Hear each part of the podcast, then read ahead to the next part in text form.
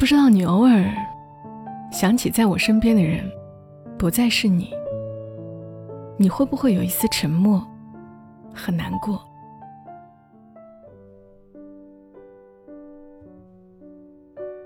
嗨，我亲爱的朋友们，你还好吗？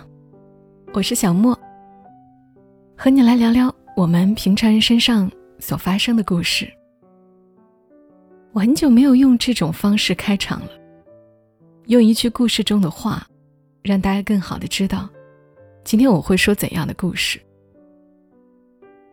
我最近有一个还算重要的选择要做，所以其实有点心神不宁的。加上节目量太大了，我已经很少有思考的时间，就是事情在推着我在过每一天。我不知道你们是不是也有这种感觉。所以，我选了今天这个故事。我想在故事中找找答案。今晚的故事来自于作者刘墨文，发布在他的公众号的一个不算长的故事——烧烤店的婚礼。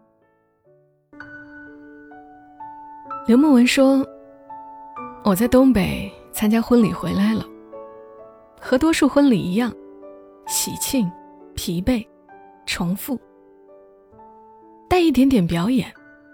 虽然发生了不少好笑的事儿，但最后也会被大伙连带着遗忘。我印象里最难忘的婚礼，是在一个烧烤店。我老家的县城叫公主岭，长春边上的小地方。过年我才回去，儿时相识的朋友们。会在那时候聚会。我们常去的那家烧烤店很小，每张桌子只能坐四五个人。我们每次都能坐满三四张桌子。大学时都有省内照顾政策，上学都不算远，围着长春，没事儿就能见到。真正意义上的四散，要从大学毕业开始算起。我们开始见识到生活的真实和磨难。大家都刚走进社会一两年的时候，我们聚了一次，很热闹，人很全。大家都抓住这个机会，好好见面，寒暄。那会儿大家都好穷，还和老板讲价，让他送我们金士百啤酒，喝得乱七八糟。朋友里。有一对情侣，他们从中学就开始在一起了。毕业后一起去了北京。那会儿，他们住回龙观，出地铁站还得走五公里，才能到家楼下。女孩一心想回来，男孩舍不得野心。虽然欲望早就在城市里耗尽了，但他依然撑着，也不知道为了什么。那是一个特别好的女孩，很少做错事，很少任性。我们一起扯淡，她就在路边看热闹，跟着笑。非常有才华，画画特别好。男孩也不错，上进踏实，眼里只有女孩。但男孩家庭原因。总要求自己得混出点样。他爸妈不止一次当着我们的面说：“小峰啊，是我们家的希望。”所以他一直有压力，没能自在的活着。姑娘透露过几次想要回家的念头，男孩遮掩逃避过去。那年春节前，女孩重新打理了他们租的房子。说十天不回来呢，收拾一下。整理了衣服用品，收拾了回家的行囊，发现即使他们来这个城市已经两年了，可所有的家具行李都是临时的，即使此刻离开，也没有什么值得带走的。他们心照不宣的一起回家，高铁上牵着手，紧紧。不松开。他们自己也在猜，可能这一次的返程，只会有一个人回来。除夕、初一、初二走亲戚，他们互相聊微信，问候彼此家里人。谁都没谈这些事，但在自家的餐桌上，都不好过。他们都没有合适满意的答案给家里人。那个春节，两边人都郁郁寡欢。大年初三我们出来聚，酒喝多了，就什么都能说了。有人起哄问：“小峰啊，什么时候娶佳佳呀？”小峰低头笑，不吱声。我也是嘴碎，就说：“要不就今天吧，我看日子挺好。”然后大伙就起哄，本来是闹着玩让新郎新娘起立站到过道去。两个想占便宜的朋友坐到了过道对面，想充当父母。这个时候，姑娘突然站起来。真的走到了过道那里，双眼泛红，看着小峰。我们闹得更欢了，小峰也懵懂的站了起来，走到了过道上。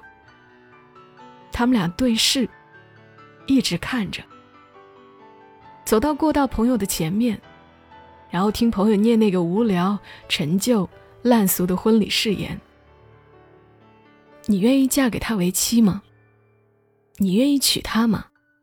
你们都愿意，还在犹豫什么呢？有时候，我们愿意，但是我们不能。就是那个婚礼，他们重新拥抱、牵手，然后坐回我们中间。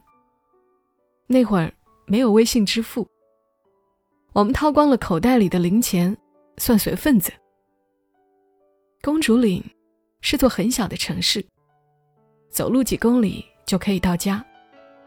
他们带着一大把零钱走了，从此以后再也没有分开过。男孩回了长春，他们现在有一个女儿，很可爱。不太好的是，小姑娘喜欢在幼儿园打别的男孩。在聚会，他们说，如果没有烧烤店的那次婚礼。他们或许就真的分开了，大家都很奇怪，只是起哄而已啊。女孩是想，今后可能不会有这样的机会了，所以就当这次了却遗憾吧。男孩是喝多了，懵懵懂懂的站了起来，但是他们却是在站到一起的那一刻清醒了，也真正的了解到。如果将来这个仪式，站在这里的不是对方，他们实在无法想象。理性一定能让我们过得好吗？大川说：“搞不好明天就挂了，曲终人散，走到哪算哪吧。”如果只是因为预知了还没看见的苦难，就将我们分开，那我们的感情也太不值得了。总不能到最后，我不担心会失去你了，却担心以怎样的方式失去你。一刻的冲动，值不值得交付一生？过去好多人都这样问。我们年纪大了才自我反省，人这一辈子，有几次这样的一刻？还有多远到家？还有多远，才能有个家？我们能走到哪里？其实我们哪里都没有去。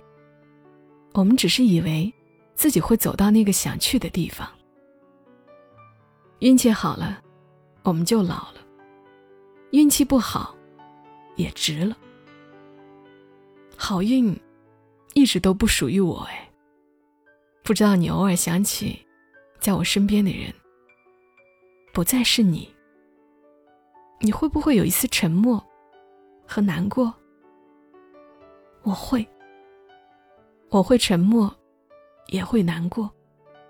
毕竟，我曾心怀炙热，曾不问前程的，想和你共度此生。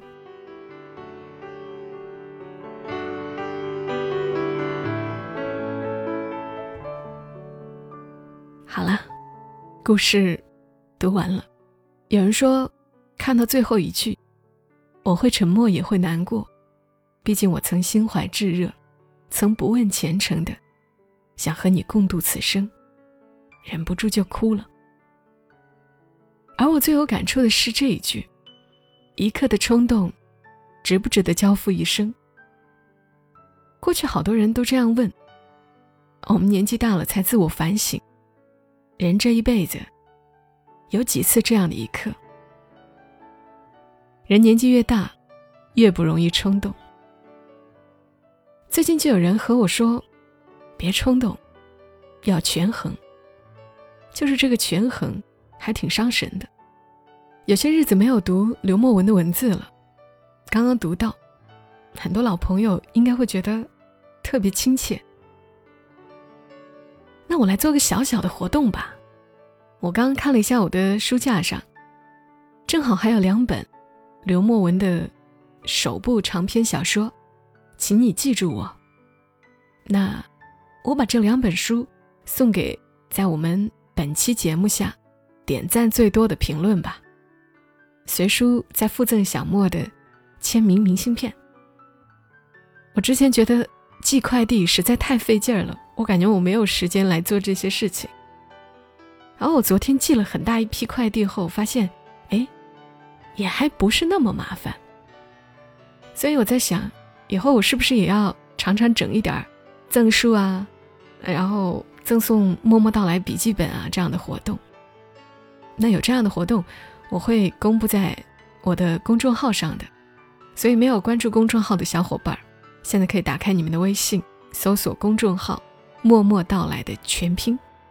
再加阿拉伯数字幺二七幺二七，默默到来的全拼幺二七幺二七，添加关注。那这样也可以看到以往节目的文稿。好了，今晚节目就陪伴你们到这儿吧。祝你一夜好眠。小莫在深圳，和你说晚安。